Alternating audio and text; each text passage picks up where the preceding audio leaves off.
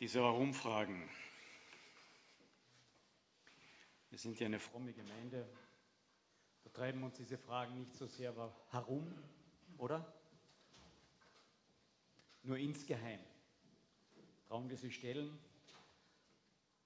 Hm. Es ist nicht so einfach. Wir kommen um viele Warum-Fragen einfach in unserem Leben nicht rundherum. Und es haben sich ganz viele Menschen schon in der Kirchengeschichte darüber den Kopf zerbrochen. Geht mein Mikrofon oder ist das nur das große? Bisher noch nicht, ja. Okay, muss ich hier davor bleiben. Ja. Darf ich mich heute. Ah, geht. Eins, zwei, drei. Super, danke. Ich tue mir immer leicht, wenn ich mich ein bisschen bewegen darf. Man soll ja im Alter fit bleiben. Warum? Weshalb? Und diese Fragen, die haben schon viele Menschen umgetrieben. Wir sind nicht die Ersten, die diese Fragen stellen. Ähm, es ist interessant, es gibt Fragen, die kommen einfach immer wieder und immer wieder und immer wieder und immer wieder. Wenn wir eindeutige und klare Antworten auf etwas bekommen könnten, dann würde das nicht wieder kommen. Aber manche Antworten sind eben nicht so klar oder so eindeutig. Oder sie wurden über die Länge der Zeit verwässert.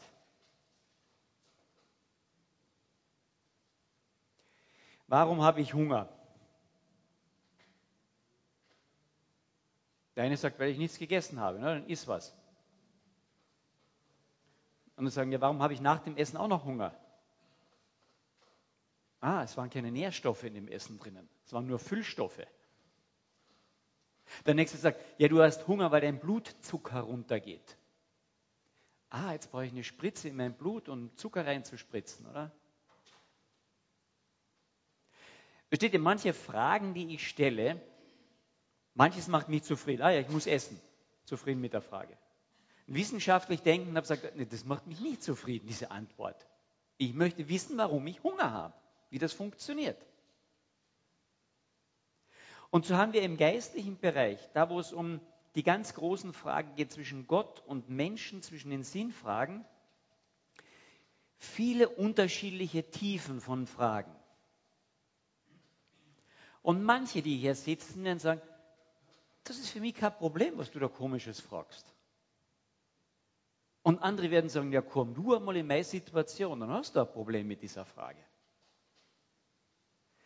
Also wenn ich heute einige von euch ganz tief anspreche, super. Und wenn ich andere heute gar nicht so sehr anspreche, naja, nicht so super, aber macht dir keine Gedanken drüber.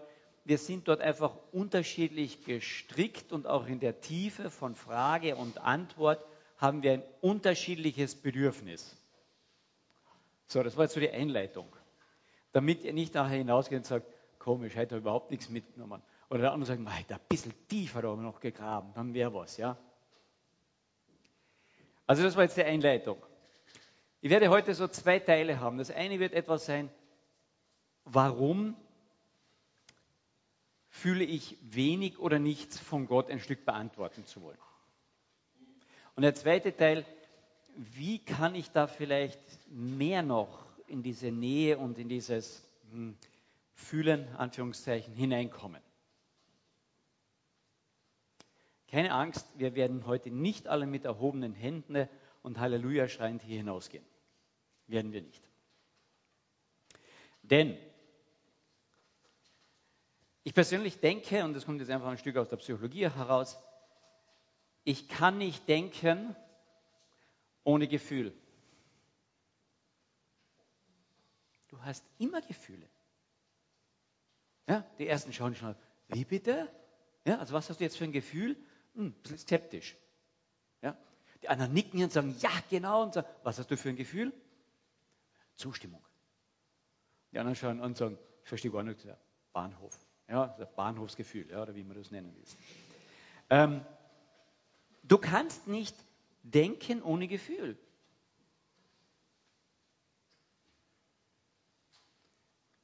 Selbst wenn du träumst und dein Gehirn macht Bilder, Na, wie schweißgebadet wachen wir dann manchmal auf, gell? Oder wie? Ma, der Traum ist zu Ende, ich möchte noch fertig träumen, ja?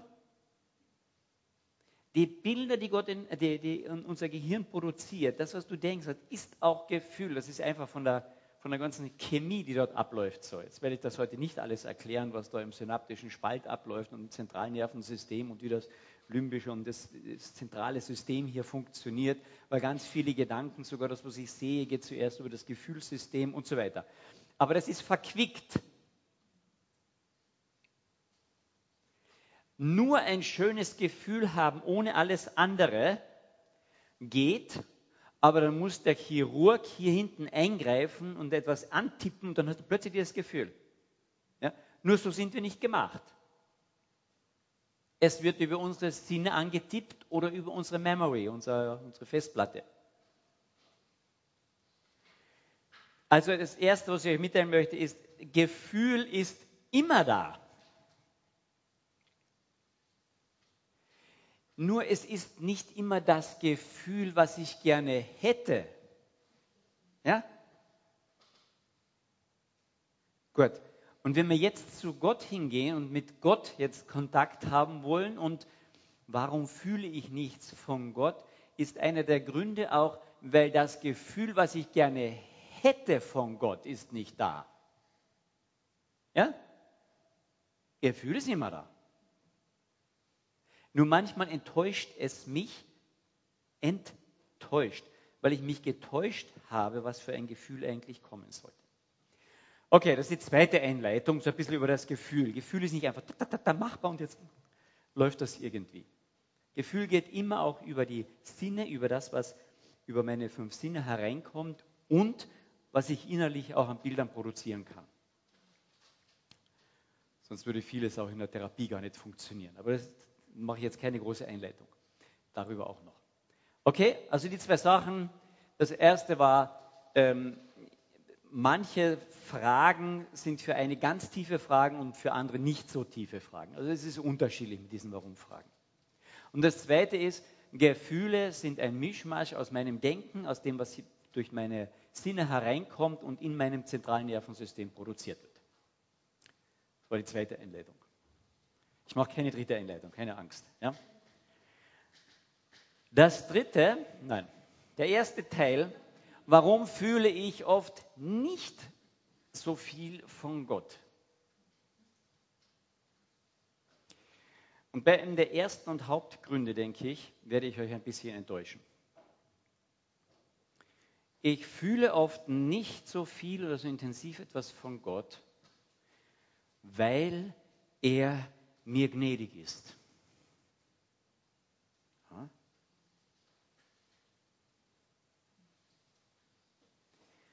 Unsere Lieder und unsere Wünsche bin ich manchmal froh, dass Gott sie nicht so hundertprozentig erfüllt. Herr, füll du mich völlig aus. Ich möchte tiefst in deiner Nähe sein. Ja, wirklich?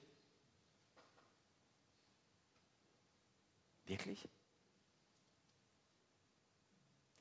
Die Juden und im Alten Testament kommt das sehr klar heraus, übrigens im Neuen auch, hatten eine panische Angst, Furcht und Zittern, wenn sie wussten, Gott kommt mir näher. Weil durch den Sündenfall ist was mit mir passiert, dass ich die Nähe Gottes ohne Schaden nicht überlebe. Niemand kann Gott sehen. Er stirbt. Das ist ein, so ein Riesenunterschied zwischen Gott und mir, dass beides verträgt sich nicht. Warum fühle ich und sehe ich auf nichts von Gott? Weil er mir noch gnädig ist. Er bewahrt mich und er schützt mich vor ihm selbst. Der größte Prophet des Alten Testaments, auch bei den Juden der größte Prophet, ist Mose. Hat den größten Teil der Bibel geschrieben, den längsten Bereich. Und wird als der, der ganz große Gottesmann in der Bibel anerkannt. Und dieser Mose hat eine, eine lange Geschichte eigentlich. Ja? Er, er wird von Gott berufen, da mitten in der Wüste, und er sagt schlicht und einfach zu Gott Nein. Ja, das können wir auch, oder? Im Laufe seines Lebens hat das aber massivst abgenommen.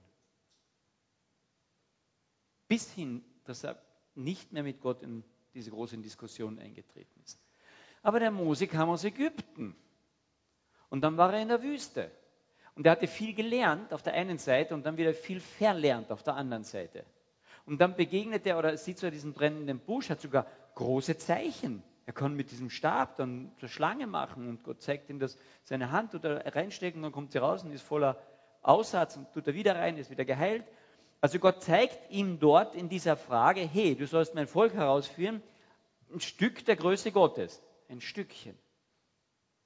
Aber nicht einmal diese Zeichen und Wunder haben den Mose überzeugen können, dass es okay ist, dass er das Volk aus Ägypten führt. Zeichen und Wunder und manche Gefühle dabei haben ihn nicht überzeugen können. Gott wollte es gerne, so ein bisschen ihm das nahe bringen. Und letztlich spricht Gott ein Machtwort. Ich schicke noch deinen Bruder Aaron, der wird dir helfen und du gehst jetzt. Punkt. Und wir überhören das manchmal dass hier Gott ein Machtwort gesprochen hat und der Mose kann nicht mehr anders. Aber zuerst kommt ihm Gott sehr gnädig entgegen, so ein kleiner brennender Busch, der verbrennt nicht, wow, interessant. Und dann diese Stimme und dann auch noch diese Wunder. Gott kommt ihm so kleinweise entgegen. Er kommt ihm sehr gnädig entgegen. Und dann auf dieser ganzen Wüstenwanderung fängt, Gott, äh, fängt Mose auch diesen Gott an, wirklich kennenzulernen, persönlich. Und er kriegt immer mehr dieses gewaltigen Gott, diesen allmächtigen, diesen, der alles kann. Und der sagt, strecke deinen Stab aus und dieses Meer teilt sich. Und sie gehen durch und er sagt, strecke deinen Stab aus. Und das Meer fällt zusammen über den Ägyptern.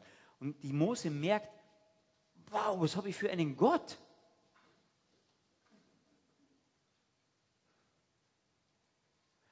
Bis er am Berg in die Nähe Gottes kommt, wo das ganze Volk schon sagt, bitte nicht mehr. Das war rund um diesen Berg gelagert. Gott erschien am Berg, ein Teil davon jedenfalls. Und das war für das Volk so furchtbar schon, dass sie gesagt haben, Mose, wir halten das nicht aus, wir sterben. Wenn du das aushältst, und sie haben gemerkt, der kann mehr mit Gott, dann geh du bitte. Keiner von uns wäre gern an diesem Horeb gewesen. In dem Moment. Die haben alle gesagt, Mose, geh du, wir kommen hier um. Aber das war doch die Nähe Gottes. Endlich konnten sie was spüren. Die hatten Angst, umzukommen.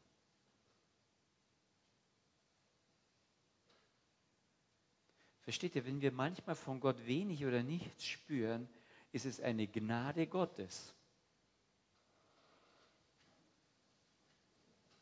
Prophet sagt der Jesaja, als er diesen, diese Vision da auch hat, wehe mir, ich komme um.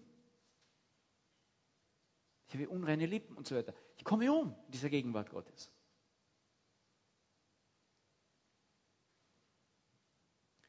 Der Mose, der wahrscheinlich, also dieser, der Gottesmann war, an seinem Höhepunkt, als Gott ihm sehr, sehr nahe ist, sagt er irgendwann einmal, Herr, ich möchte dein Angesicht sehen.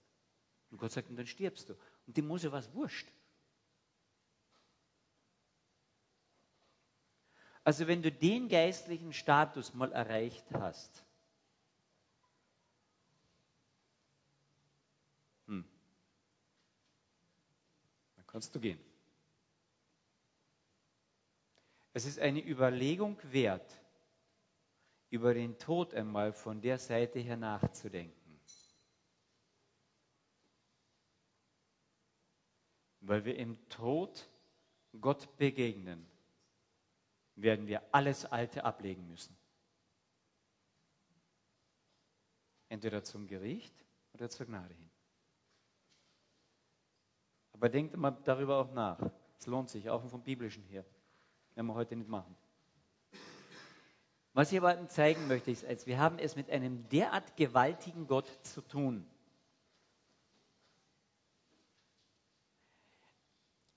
Dass, wenn ich nicht immer alles großartig fühle, es eine Gnade ist.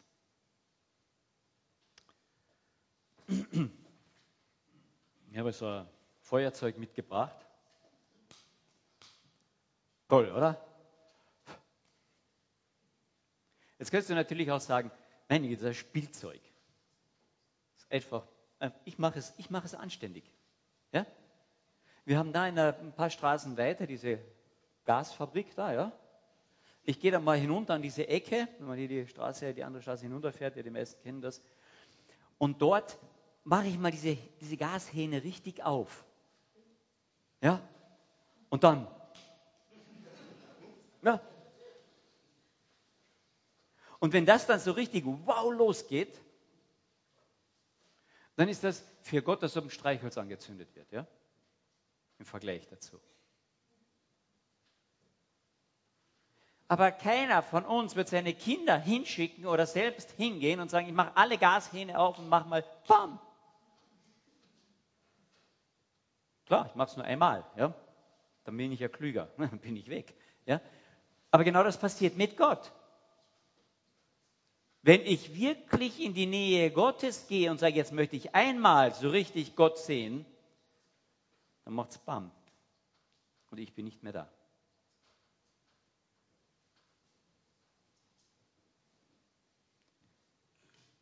Und deswegen ist, dass ich manches nicht so sehr fühle, auch eine Gnade. Denn Gott weiß das. Gott weiß das. Und deswegen schickt er sich selbst als kleines Feuerzeug und kleine menschliche Flamme. Damit ich die Begegnung mit ihm über Jesus Christus überlebe. Das ist Gnade. Das ist Gnade. Beeindruckt sind wir davon nicht sehr. Das ist menschlich. Und das Interessante ist, dass selbst die frommen Leute der damaligen Zeit, die die Bibel kannten, aber keine Beziehung wirklich dazu hatten, von diesem Jesus Christus, der große Wunder getan hat, das konnten sie nicht beschönigen. Das stimmen sie zu, der hat Großes getan aber nicht so beeindruckt waren, ihre Gefühle nicht so sehr angesprochen waren in positiver Hinsicht, sondern gerade in negativer Hinsicht. Zu wenig. Das kann nicht Gottes Sohn sein, der so ein Flämmchen ist. Ja, er ist eine Flamme, er hat einiges getan, aber sowas macht nicht Gott. Und sie haben nicht verstanden, dass Gott in, in Gestalt seines Sohnes kommt damit wir überleben können, diesen Besuch Gottes. Damit wir einmal ihn wirklich sehen können von Angesicht zu Angesicht. Warum fühle ich manchmal nicht so viel von Gott? Ich hätte gerne manches mehr, aber ich weiß nicht, worum ich bitte. Gott sagt zu Mose, du wirst sterben, wenn das passiert.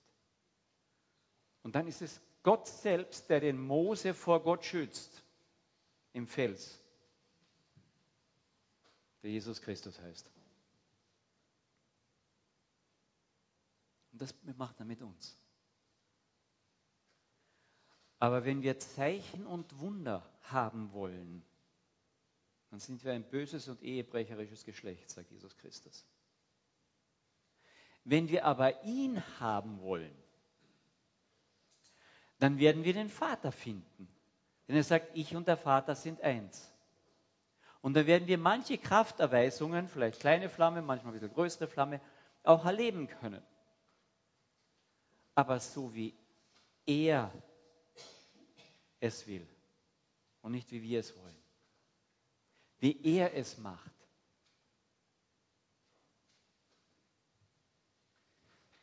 Warum spüre ich auf nichts von Gott? Erstens, es ist eine Gnade. Zweitens, ich bin von Natur aus blind. Deswegen spüre und sehe ich nichts von Gott. Der natürliche Mensch erkennt nichts von Gott. die meisten von uns haben diesen Vers schon mal gehört, oder? Wir kennen nichts von Gott. Der natürliche Mensch erkennt nichts von Gott. Der fleischliche Mensch, der kann das nicht begreifen und sehen. Aber wir sind ja alle übernatürlich, oder? Nein, wir sind alle zwiespältig. Das haben wir letzten Sonntag gehört. Ja, wir erkennen etwas von Gott. Warum? Weil Gottes Geist es uns offenbart und zeigt. Nein, wir erkennen nur stückweise von Gott, sagt der Paulus auch, weil wir auch noch in unserem alten Körper und Fleisch auch noch sind. Wir haben beides. Und dieses widerstreitet miteinander. Das heißt, ich habe Momente, wo ich, ja, Gott, bam. Und ich habe Momente, wo ich sage, brr, dunkel. Und normalerweise erlebst du in deinem täglichen Leben beides. Warum ich manchmal wenig von dieser hellen Seite, sage ich mal, wirklich auch erlebe, hängt auch damit zusammen, dass ich ihn zu wenig, beziehungsweise sein Wort zu wenig kenne. Ich kenne ihn einfach zu wenig. Und hier ist etwas, was ich, man sagt, wow, das ist ein alter Hut, das der kann Helmut jedes Mal wiederholen. Aber ich werde nicht müde, es zu wiederholen.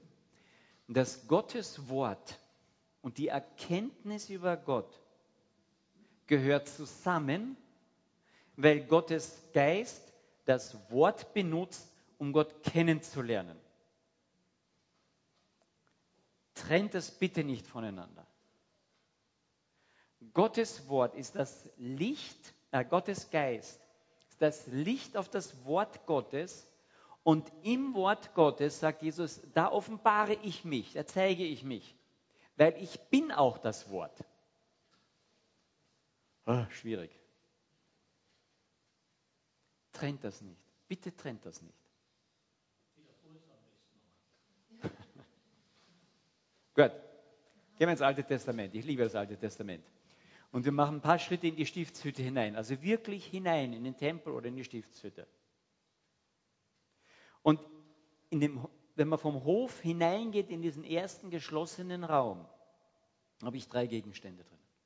Mehr ist dort nicht drin. Das ist auf der einen Seite der siebenarmige Leuchter, das Licht, das gespeist wird vom Öl. Ist ein Bild durch die ganze Bibel auch hindurch von, von der Gemeinde und das Öl von Gottes Geist. Gegenüber habe ich den Schaubrotetisch mit den ungesäuerten Broten, immer auch ein Bild für das Wort Gottes. Und dann habe ich noch den Räucheropferaltar, ein Bild für Gebet. Das Licht, der Leuchter wirft sein Licht auf das Wort Gottes. Und in der Kombination führt mich das zu der Erkenntnis von Gott. Ich lerne Gott besser kennen. Und das führt in die Anbetung. Ja? Das geht nicht anders. Wenn ich nur Wissen haben will, das heißt, ich gehe nur zum Schaubrotetisch, jetzt bildlich gesprochen, ich gehe nur zur Bibel und dann studiere ich Theologie, dann wird mich das nicht in die Anbetung führen. Und es ist interessant, dass Jesaja sagt das, oder Gott sagt das durch den Jesaja sogar einmal, sagt er, ihr wisst ganz viel, habt vieles gelernt, ihr habt religiöse Sachen gelernt. Und er sagt, das ist für die Katz, Gräuel.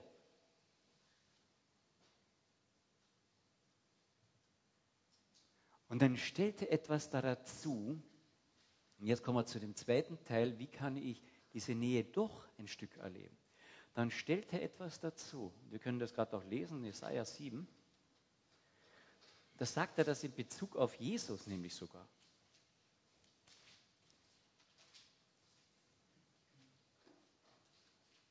Nein, ich habe den falschen Vers. Entschuldigung, Jesaja 11.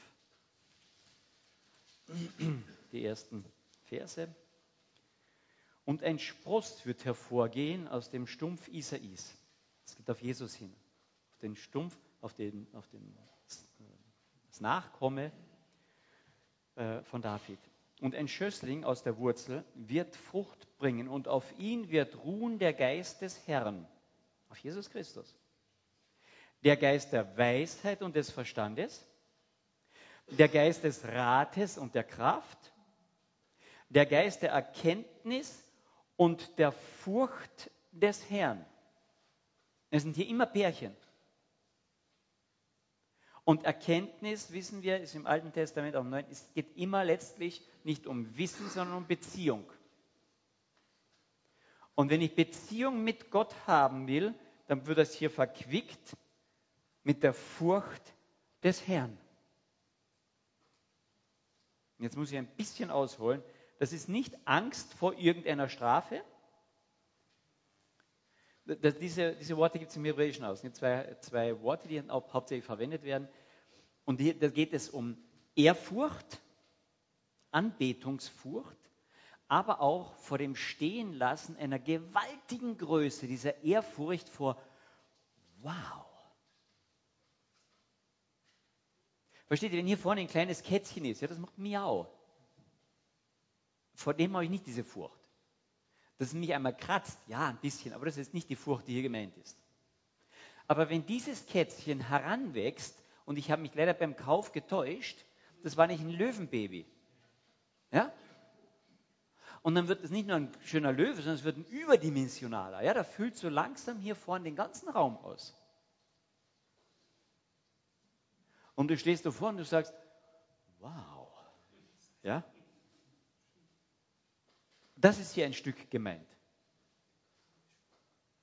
Und der Löwe sagt, ich bin dein Freund.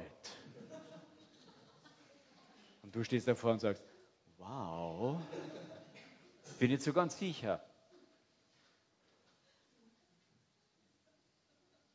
Und dann sagt der Löwe, ich habe ein Junges. Ein Junges.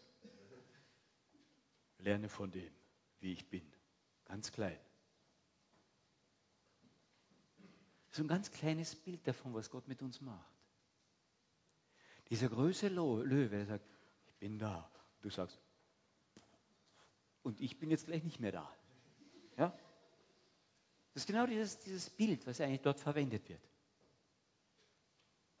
Und dann sagt dieser große Löwe, ich zeige dich, wie ich bin in meinem Baby meinem Sohn. Und du sagst, aha.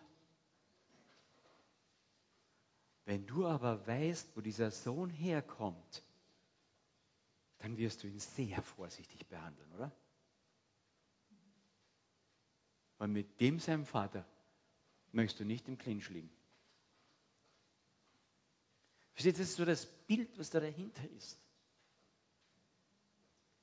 Aber wenn ich von dem keine Ahnung habe und ich sehe ihn einmal, dann nehme ich meine Füße in die Hand. Ja? Wow.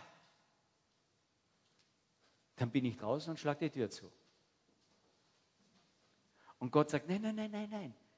Du kannst mich kennenlernen, wie ich wirklich bin. Dieser Riesenlöwe, der hat eine Riesensehnsucht nach dir. Denn du bist in seinem Abbild eigentlich geschaffen. Als Gegenüber. Und er sagt, du hast mich verlernt zu kennen. Du kennst mich nicht mehr. Aber ich möchte, dass du mich wieder kennenlernst. Und entweder habe ich vor diesem Riesenlöwen einmal gewaltige Angst, oder ich fange ganz vorsichtig, ihn an kennenzulernen dann bleibt eine Furcht. Und das ist hier gemeint. Eine Gottesfurcht, eine Anbetungsfurcht vor dieser Größe, vor dieser Schönheit, vor dieser Gewalt, vor dieser Macht. Und die Bibel ist voll. Und wenn ich die ähm, Psalmen ansehe und die Sprüche ansehe, da geht es die ganze Zeit um diese Gottesfurcht. Und in Kombination mit der Gottesfurcht um die Erkenntnis, in der Kombination mit der Gottesfurcht um die Weisheit Anfang, in der Kombination mit der Gottesfurcht, dass es in meinem Leben so halbwegs hinhauen könnte, dass ich vernünftig leben kann. Ich könnte jetzt xx Beispiele hier vorlesen. Ich möchte einfach ein paar, wenigstens ein paar zitieren. Wir haben angefangen mit Jesaja 11, wo es sogar bei Jesus heißt es, er hatte diese Gottesfurcht. Mein Vater. Er sagte nicht, hey Kumpel. Und im Hebräerbrief, ich glaube, dort ist es Kapitel 7, schlage ich jetzt nicht so auf. Da heißt es, er hat gerungen mit Gott, geschrien zu Gott, auch geweint mit diesem Gott. Aber er bewahrte die Furcht Gottes. Und, und das ist schon interessant, deswegen wurde er erhört, heißt es dort. Wie bitte? Weil er in der Furcht Gottes blieb, in diesem Stehen vor dem Allmächtigen, auch als Mensch Jesus Christus wurde er nicht wegen seinem Bitten und Flehen und wegen seiner Tränen erhört, sondern weil er in der Furcht Gottes blieb. Und das zieht sich wie ein roter Faden durch die ganze Bibel. Gottes Erkenntnis, wirkliche Gottes Erkenntnis, kommt nur in der Paarung mit der Furcht Gottes. Und die Furcht Gottes hat immer in sich, die sich hineinordnen, die sich unterordnen unter diesen gewaltigen Gott. Wenn du die Bibel liest und nur Wissen haben willst, ja, ich möchte wissen, wie es zusammenhängt und dies und das, da kannst du ganz vieles lernen. Aber es wird dein Herz nicht verändern. Aber wenn du vor dieses Wort gehst, und da können uns die Juden wirklich was vormachen, mit dieser Sache, wow, Gott hat sich in diesem Wort offenbart. Herr, ich habe das nicht in der Hand. Der Jude greift es normalerweise nicht an. Hat einen Stöcken, der rollt es, ja. Sagt, das ist dein Wort. Und der beugt sich darunter. Ja?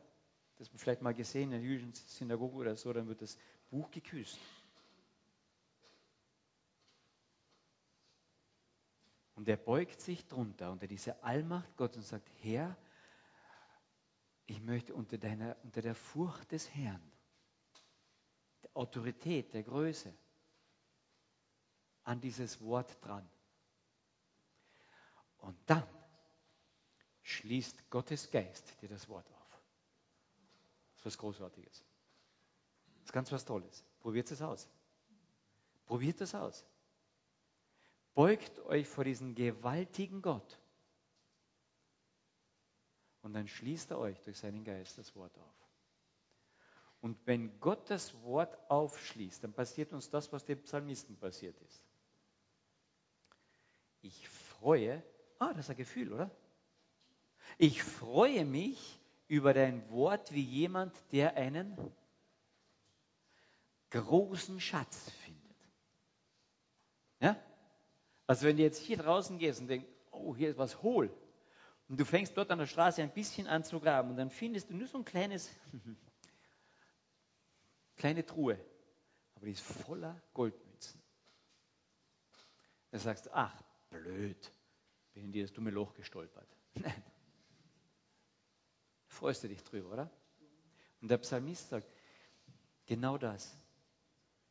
Wenn wir unter der Furcht des Herrn angeleitet durch seinen Geist, im Wort nach ihm forschen, dann lässt er sich drin finden und dann wird tiefe Freude groß. Wir kriegen viele andere Freuden auch. Klar, man kann Witz erzählen, man freut sich ein bisschen, man hat ein schönes Essen, man freut sich ein bisschen. Das darf ich ja auch alles. Ja?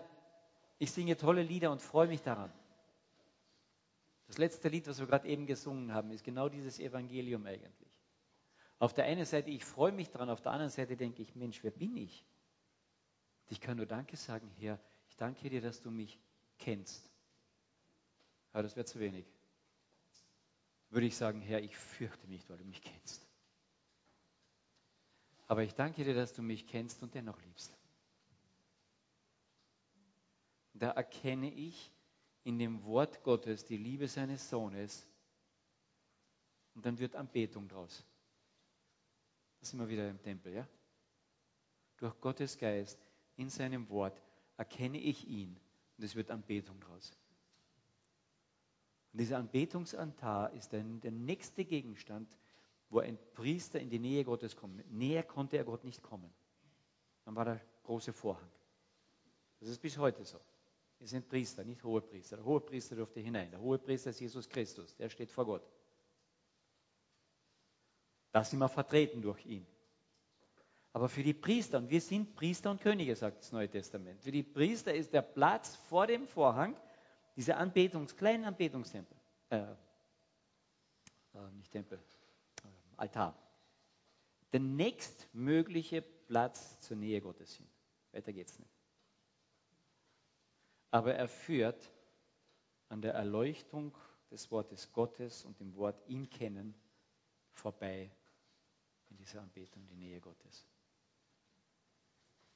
Und ich darf dort auch fühlen, klar.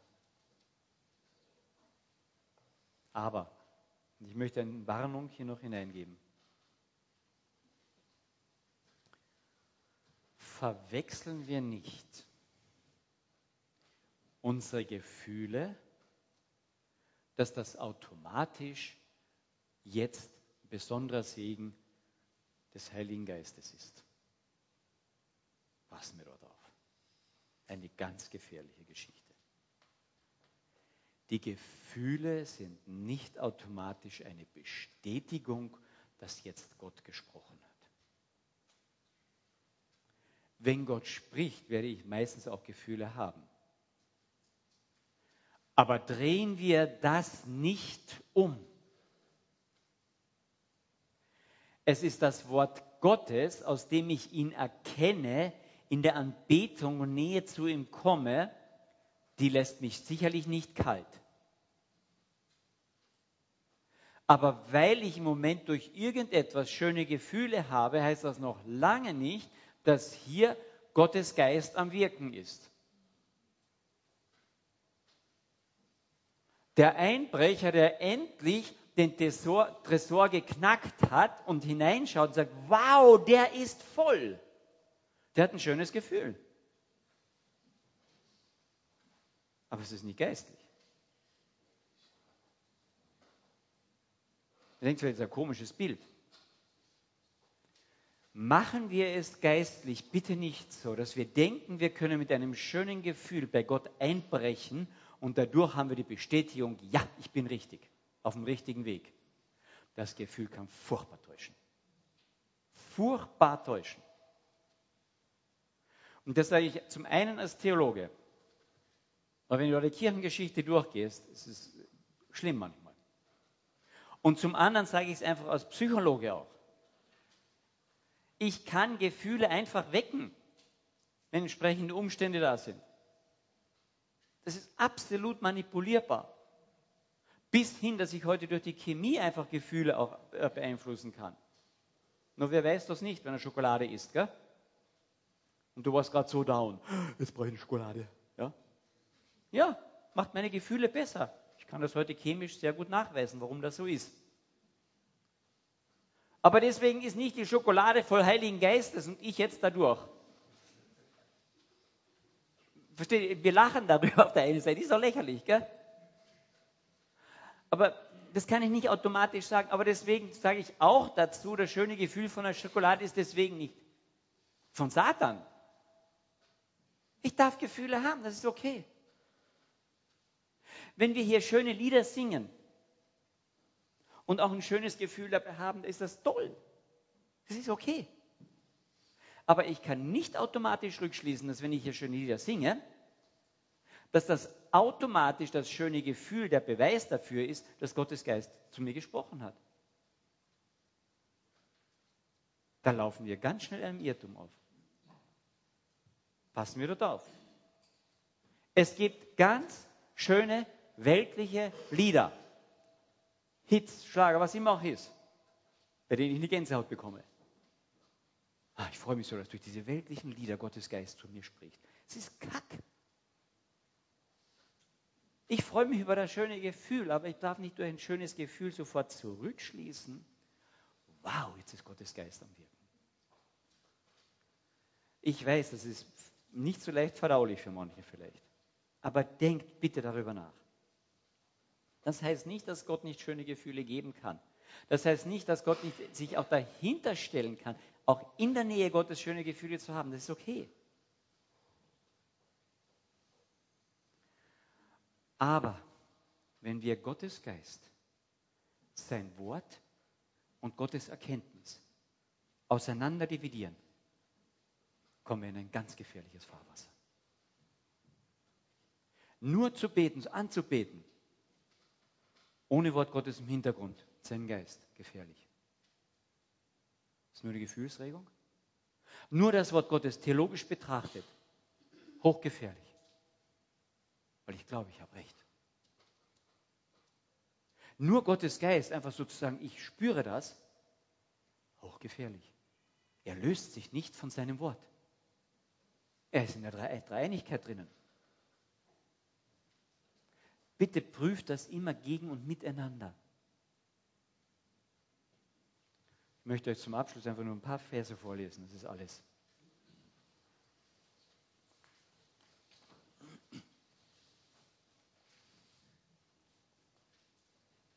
Auf Jesus Christus selbst steht bereits im Alten Testament, war der Geist der Erkenntnis und der Furcht des Herrn.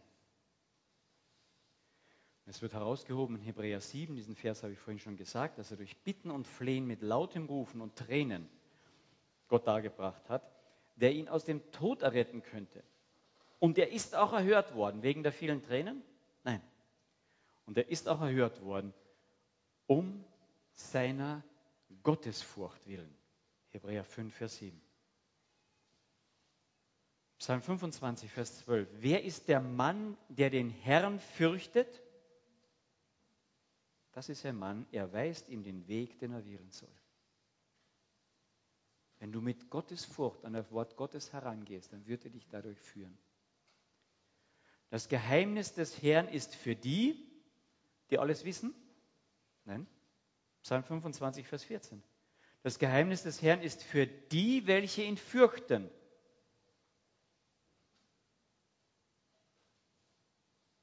Psalm 111.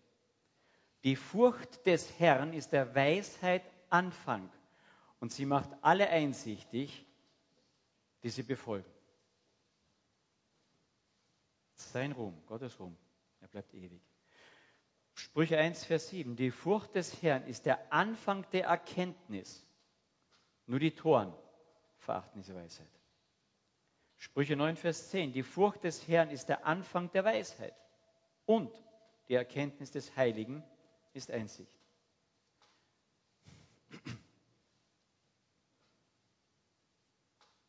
Psalm, Psalm 19, Vers 10. Die Furcht des Herrn ist rein, sie bleibt in Ewigkeit. Sprüche 16. Durch Gnade und Wahrheit wird Schuld gesühnt und durch die Furcht des Herrn weicht man vom Bösen. Wenn du Probleme hast, und das haben wir, glaube ich, alle, mit der Sünde zu kämpfen, dass sie uns nicht übermannt,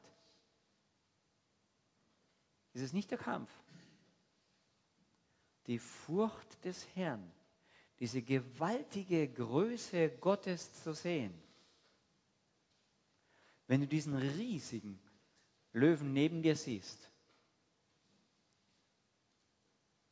und du möchtest jetzt unbedingt das aber haben, Du, dann schaust du einmal dorthin und der Löwe hat. Mhm.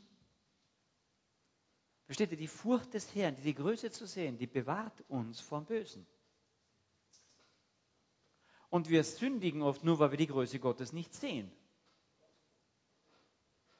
Stell dir vor, du würdest in dem Moment die Größe Gottes sehen, wo du sündigst oder sündigen willst.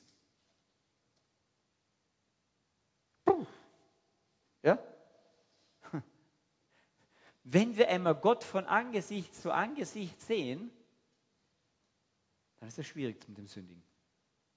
Solange wir in der Abhängigkeit bleiben und nicht selber Gott sein wollen. Durch die Gnade und mal durch die Furcht des Herrn weicht man vom Bösen. Sprüche 1, Vers 9 fängt schon damit an. Weil sie die Erkenntnis gehasst und die Furcht des Herrn nicht erwählt haben. Deswegen gibt sie Gott dann dahin. Gell? Sprüche 8, die Furcht des Herrn bedeutet, das Böse zu hassen, Stolz und Übermut zu hassen, den Weg des Bösen und einen verkehrten Mund zu hassen. Das Positive ist also, die Furcht des Herrn gibt Erkenntnis, gibt Hilfe gegen das Böse. Und negativ herum, die Furcht des Herrn hilft, das Böse zu hassen. Macht einmal eine Studie zu Hause über die Gottesfurcht. Die Furcht des Herrn. Das lohnt sich. Warum spüre ich auf nichts von Gott oder wenig? Kann es daran liegen, dass meine Gottesfurcht, hm, dass ich darüber wieder neu nachdenken muss, mit welchem Gott ich es zu tun habe? Und im Nachdenken über diesen Gott und der Bitte, Herr, zeige mir, ich möchte mich dir unterordnen, zeige mich dir. Du, wenn Gott sich anfängt, ein bisschen zu zeigen, dann hast du Gefühle, das garantiere ich dir. Es gibt keine Begegnung in der Bibel mit der göttlichen Welt ohne Gefühle. Zeige mir eine. Keine. Und die meisten Begegnungen, wenn nicht fast alle, waren großer Schreck da.